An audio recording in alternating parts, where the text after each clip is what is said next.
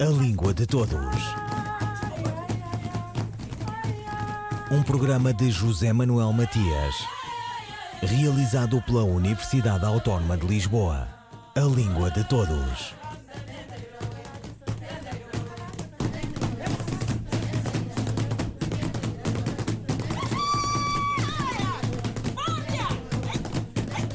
O que é feito da língua portuguesa em Timor-Leste? Idioma reposto, língua oficial, linha de fronteira política, quiçá vagamente identitária, face ao imenso país que é a Indonésia. Língua de Todos debruça-se sobre o estado do idioma em Timor, ou melhor, sobre a oficialidade da língua portuguesa na paisagem multilingue de Timor-Leste, construção e manutenção de uma história. A conversa com Joyce Eloy Guimarães. Desde que, que Portugal né, chegou em Timor-Leste, lá no século XVI, e que se deu início a essa relação, nesse processo de, de colonização, é, a língua é um dos vetores da propagação dessa colonização, isso é um fato. Apesar de que, nesses primeiro, primeiros quatro séculos, não houve um investimento efetivo de Portugal na, nessa colônia, né, por questões geográficas principalmente, mas a língua portuguesa ela sempre se fez presente como a língua da administração. É, e durante todo esse período ela foi adquirindo um status para além do, do que se refere à esfera administrativa, mas na questão social, ela, ela se constituía como um veículo de ascensão social para os timorenses. Então, aqueles que tivessem acesso a essa língua, eles tinham posições mais privilegiadas. Isso é um fato na história da, desse, dessa colonização. No período de, de domínio indonésio, durante os 24 anos que a Indonésia proibiu a língua portuguesa, ela se constituiu como um veículo de resistência, né? Inclusive, ela é chamada como a língua da resistência, porque no, no intuito de se pôr contra o domínio indonésio, o português ele se configurou como uma língua de escape mesmo. Então, as milícias, as resistências que, que iam para as montanhas e organizavam seus, seus movimentos, eles se utilizavam dessa língua como uma forma de resistir à presença indonésia. Todos esses fatores que eu falei, tanto de questões políticas no período da colonização e depois sobre uma nova roupagem no período de domínio indonésio, a questão da política de língua, eles vieram à tona no, no momento da restauração da independência. Então, a gente não pode ignorar que essa escolha ela foi uma escolha determinada por alguns agentes que fizeram parte desses movimentos, né? que tinham a língua portuguesa, seja no período da colonização, como a língua que eles tinham acesso, que era a elite timorense, seja no período do, da, do domínio indonésio, que foi justamente essa elite timorense que protagonizou o movimento de resistência. Então, no momento da escolha, essas questões estavam envolvidas porque foram justamente essas pessoas que estavam é, na frente desse movimento de o que, que nós vamos fazer agora.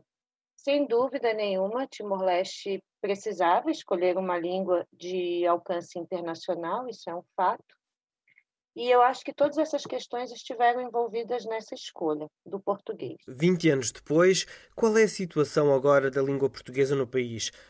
A maioria da população uh, já tem o português como língua materna? Não, como língua materna, não. Eu acho que é assim. A situação linguística de Timor-Leste é uma situação bem complexa, né? É muito difícil a gente é, definir, por exemplo, é, é isso e não é aquilo. Não é impossível fazer isso em Timor-Leste. Então, eu não posso afirmar que a língua portuguesa não seja a língua materna de nenhum timorense. Né? Apesar de eu não ter conhecido é, efetivamente um timorense que tenha o português como língua materna, não é possível afirmar que não existam timorenses que tenham português como língua materna. Mas isso são casos realmente raros. a grande maioria da população timorense ela vai aprender o português como terceira ou quarta língua, dependendo do território onde nasce. Joyce Eloy Guimarães, coautora com Renata Tironi de Camargo, do capítulo sobre Timor-Leste, do livro Línguas em Português, a lusofonia numa visão crítica, edição da Universidade do Porto.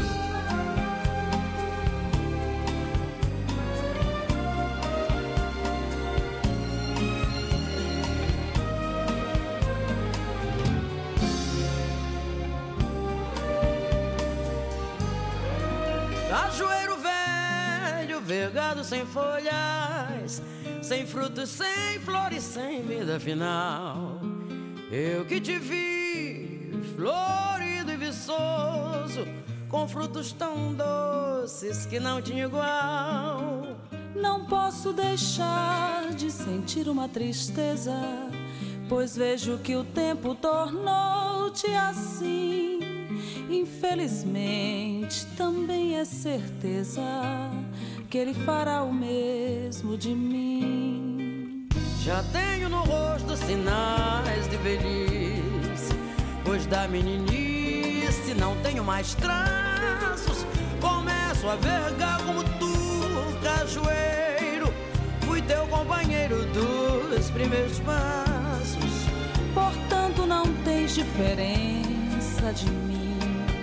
Seguimos marchando em uma só direção apenas me resta da vida o da mocidade a recordação.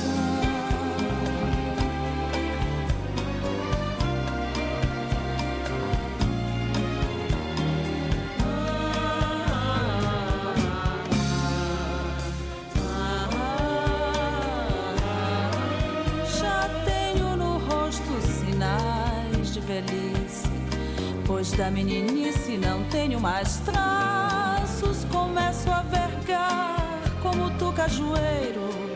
Fui teu companheiro dos primeiros passos. Portanto, não tens diferença de mim. Seguimos marchando em uma só direção. Apenas me resta da vida o fim e da mocidade a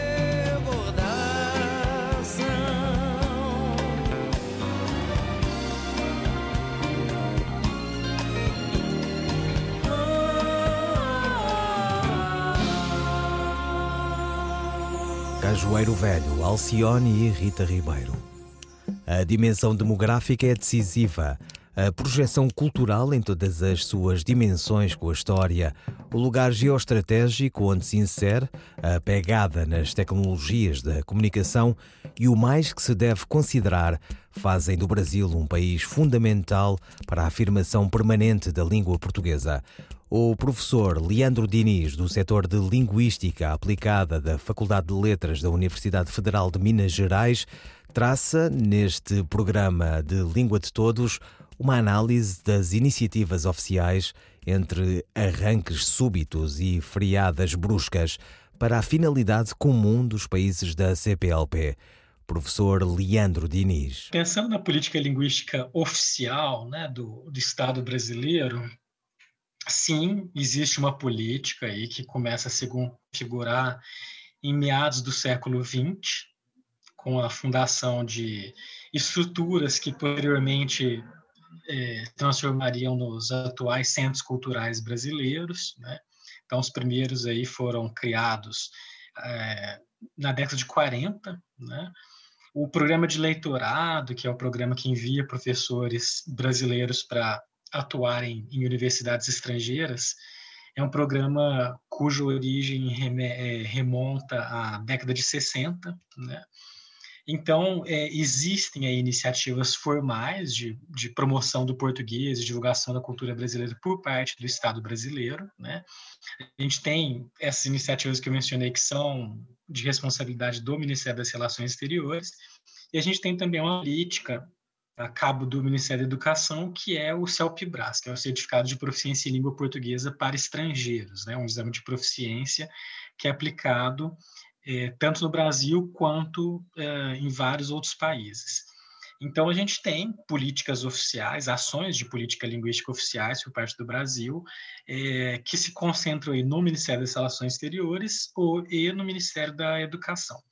Uh, mas, certamente, embora se, é, algumas dessas ações sejam antigas até, né, meados do século XX, as ações de Itamaraty, a, a, a, política linguística relativa ao CELPE-BRAS data do fim do século XX, né? a primeira aplicação do exame aconteceu em 1998, é, mas, de qualquer forma, algumas dessas ações, elas são, vamos dizer, elas carecem de uma certa consistência, né? Ora elas se fortalecem, ora elas se enfraquecem, então isso é algo diferente do que acontece uh, é, com outros países, né? Inclu incluindo Portugal, que parece que tem uma política linguística de promoção do português que é muito mais consistente perene, né? Isto significa que, então, ao longo destas décadas em que o Brasil instituiu uh, esta política linguística, significa que não tem sido regular? Eu diria que ela não é regular. Uh, então, a gente observa momentos em que, de fato, essa política linguística se fortalece. Para dar alguns exemplos, é, durante a ditadura militar brasileira, né, curiosamente, essa, ditadura aí entre 64 e 85, né, um momento muito triste na história do, do Brasil, né, de muita violência, muita repressão, de privação de direitos básicos, mas esse é um momento em que existe um certo é, fortalecimento da política linguística exterior brasileira. Né? Isso uh, a gente precisa ficar bastante atento, né? Porque nesses momentos de, de um, um nacionalismo exacerbado, né? É, que durante a ditadura militar brasileira foi resumido pela por um, pela frase Brasil ame-o ou deixe-o, né? Como se isso fosse é, nacionalismo, é um nacionalismo que, que se baseia numa ideia muito homogênea de cultura, né? Então, por exemplo, é, é, houve momentos na história do Brasil de perseguição clara a, a certas línguas, né? Por exemplo, é, durante o governo do Getúlio Vargas, a gente teve a, a, a, repressão ao italiano, ao alemão, ao japonês também, né? Como línguas é, vistas, né? Como idiomas do, dos inimigos no contexto aí de Segunda Guerra Mundial. E então nesses momentos, né, de um nacionalismo exacerbado, é, durante o governo de Getúlio Vargas, depois durante a ditadura militar brasileira, a gente teve sim ações que mostraram um fortalecimento dessa política linguística no exterior, né?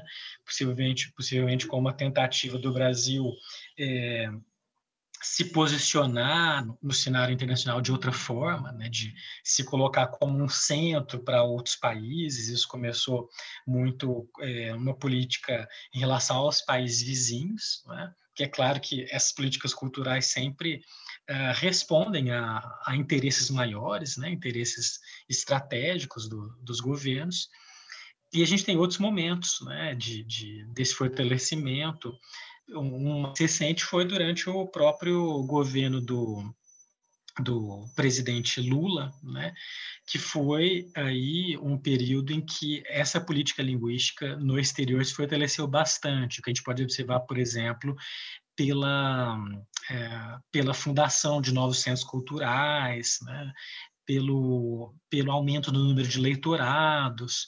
Então, por exemplo, em 2003, a gente tinha 15 centros culturais brasileiros no exterior, e em 2010 esse número era de 21, né? então é um aumento considerável para um, é, o Brasil, né? de 15 centros em 2003 para 21 uh, em 2010. O número de leitorados nesse período também aumentou bastante, de 31 para 60.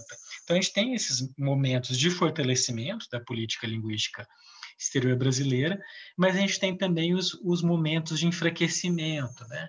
Então, por exemplo, na década de 90, é, aí, com o fortalecimento do neoliberalismo no Brasil, é um momento aí que, que coincide com a configuração do Mercosul como um novo espaço é, de integração regional, né? É, então, o Brasil se aproximando mais dos países do Cone Sul, é, Argentina, Uruguai, Paraguai, e contraditoriamente, nesse período de fortalecimento do diálogo com outros países da América do Sul, a gente observa um movimento de privatização dos centros culturais brasileiros. E, mais recentemente, um, um outro momento de enfraquecimento dessa política brasileira de promoção do português exterior foi aí durante o governo da Dilma Rousseff, né, ou seja, logo depois do, do fim do governo Lula.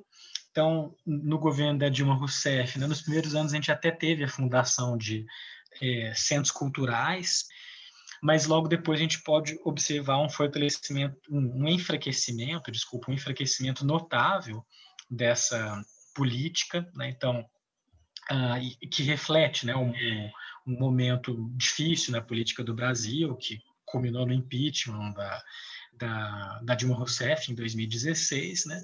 E aí a gente teve alguns anos em que, inclusive, não se abriram novos editais de, de leitorado, né? Eles foram retomados mais recentemente, né? em 2018 a gente teve um, um, um novo edital para selecionar brasileiros para irem trabalhar no exterior, em universidades, né? Mas a gente ficou alguns anos aí sem abertura de, de novas vagas. Né? Leandro Diniz, professor do setor de Linguística Aplicada da Faculdade de Letras da Universidade de Minas Gerais, sobre as políticas oficiais brasileiras de promoção de língua portuguesa. As palavras facto e contacto perderam ou não a consoante C, segundo o novo acordo ortográfico? A resposta de Sandra Duarte Tavares. Segundo o novo acordo ortográfico, essas consoantes permanecem na escrita sempre que são articuladas. A regra é a seguinte: as consoantes C e P são escritas sempre que são pronunciadas. Por exemplo, ficção, em ficção científica, facto, contacto, rapto, opção, fricção. Todas estas palavras, em todas estas palavras, aliás, nós articulamos as consoantes nos casos a consoante C, noutros casos a consoante P. Portanto, se pronunciamos, estas consoantes são escritas. Sempre que as consoantes C e P não são pronunciadas ou articuladas, não são escritas. Por exemplo, diretor, ótimo, ação, correção, direto. Não articulamos as consoantes, logo elas não se escrevem. Porém, permite-se a dupla grafia nos casos em que há oscilação de pronúncia dessas consoantes. Por exemplo, nas palavras telespectador, se articulamos o C, escrevemos o C. Se pronunciarmos telespectador, não articulamos a consoante C, então não escrevemos essa consoante. Há outras palavras que permitem dupla grafia e é possível consultá-las, por exemplo, no portal da língua portuguesa. Sandra Duarte Tavares, linguista. Um, dois, três, e... José Gomes Ferreira devia morrer-se de outra maneira. Devia morrer-se de outra maneira. Transformarmos-nos em fumo, por exemplo, ou em nuvens. Quando nos sentíssemos cansados, fartos do mesmo sol a fingir de novo todas as manhãs, convocaríamos os amigos mais íntimos com um cartão de convite para o ritual grande desfazer. Fulano de Tal comunica a Vossa Excelência que vai transformar-se em nuvem hoje às nove horas. Traz de passeio. E então, solenemente, com passos de reter tempo, fatos escuros, olhos de lua de cerimónia, viríamos todos assistir à despedida. Apertos de mão quentes, ternura de calafrio. Adeus! E pouco a pouco, devagarinho, sem sofrimento, numa lassidão de arrancar raízes. Primeiro os olhos, em seguida os lábios, depois os cabelos. A carne, em vez de apodrecer, começaria a transfigurar-se em fumo. tão leve, tão subtil, tão pólen. Como aquela nuvem além, vê? Nesta tarde de outono, ainda tocada por um vento de lábios azuis. José Gomes Ferreira, dito pelo ator André Gago. Bastamente premiado no seu tempo, José Gomes Ferreira foi um poeta da resistência. Natural do Porto, onde nasceu em 9 de junho de 1900, o autor de Longe, 1921, percorreu o século XX português como cronista, novelista, dramaturgo, compositor, jornalista, distinguindo-se por um posicionamento cívico e marcadamente político na cena cultural do seu tempo, que foi longo. Colaborou na Seara Nova e muitas outras revistas e publicações. Faleceu em 8 de fevereiro de 1985 em Lisboa. Ouviram Língua de Todos as despedidas de José Manuel Matias, Miguel Roque Dias e Miguel Van. A Língua de Todos. Um programa de José Manuel Matias, realizado pela Universidade Autónoma de Lisboa. A Língua de Todos.